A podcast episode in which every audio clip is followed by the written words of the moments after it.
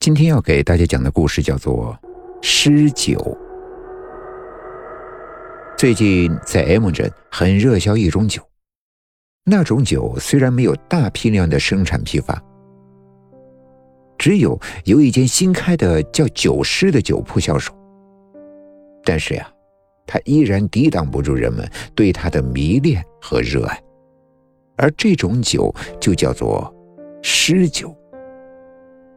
这种酒不仅香气一鼻，而且那味道呀十分的独特，入口甘醇芳香，醇厚无比。慢慢的品味，就会觉得仿佛得到了自己想要的一切。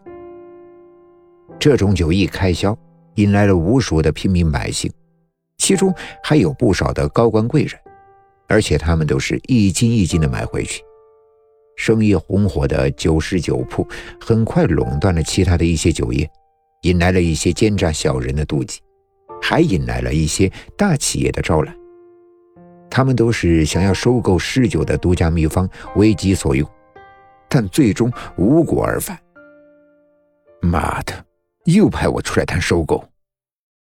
吴宇愤愤地骂道：“第九次了。”公司还是让自己来和酒市铺子的老板卢飞谈收购方案，合同倒没谈好，自己倒是碰了一鼻子的灰。收起自己的情绪，狗屁的带上了一个自认为迷人的笑容，推开了酒市铺子沉重的大门。有人在吗？看着黑漆漆的铺子，吴宇大声的喊道：“卢老板，你在吗？我是吴宇。”见没人应，吴宇再次喊了喊：“来了！”突然一声，吓了吴宇一大跳。哟，原来是吴宇呀！有什么事呀？卢老板从幽暗处出来，苍白的脸对吴宇微微的一笑。只是吴宇觉得这个笑容有点恐怖。啊，呃，是这样的。卢老板，我们公司呀是让我再与你谈谈收购的事情。说着，吴宇狗腿的对着卢老板笑着。卢老板拿过了一瓶酒，扭开了酒盖，顿时一股毒香飘了出来。啊，好香啊！原来这诗酒这么香呀！吴宇想到。卢老板低沉着眼看着吴宇。诡异的一笑，倒了一杯酒放在吴宇的面前，尝尝。吴宇接过了杯子，看了看杯子里的酒，吞了吞口水，咕咕咕的几声就把酒一饮而尽。哎呦，好酒啊！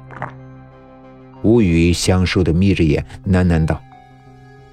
听了吴宇的话，卢老板笑了几声。回过神来之后，吴宇继续说道：“卢老板呀，我们公司是十分有诚意和你合作的，况且我们是大企业，一定能够把你的酒呀畅销海外的，你就和我们合作吧。”吴宇一本正经的说道。卢老板笑了笑：“吴宇啊，你也知道，我这方子呀是不外传的，你们也就死了这条心吧。”求缠是没用的。听了卢老板坚定的回答，吴宇想死的心都有了。要是再不成功的话，经理一定会削了他的。哎，卢老板，我求求你了，你就答应吧。你要多少钱都行，钱不是问题啊。吴宇近乎乞求的说道：“哎，这真的不行啊！无论你们出多少的钱。”我都不会卖的，你走吧。卢老板摆摆手。吴宇听这么一说，倒是火了，噌的站了起来，严肃的说：“卢老板呀，你不要敬酒不吃吃罚酒呀！你也知道我们公司的实力，随时随地都能弄死你。”吴宇暗自心想：既然不吃软，那就吃硬，到时候别怪我不客气了。卢老板听了之后，恶狠狠地瞪着吴宇。吴宇啊，我不怕你们这一招。告诉你，别惹我，门在那边，好走不送。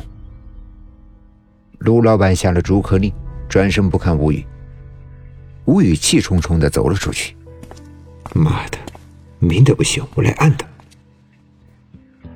屋内的卢老板看着吴宇的身影，诡异的一笑，喃喃道：“这可是你自找的呀。”寂静的夜，熙攘的星，惨白的月。吴宇偷偷摸摸的摸进了酒食的店铺，轻轻的推开大门，猫着身子摸索着。哎，到底在哪儿呀？找来找去都找不到智久的房间，吴宇不禁有些懊恼。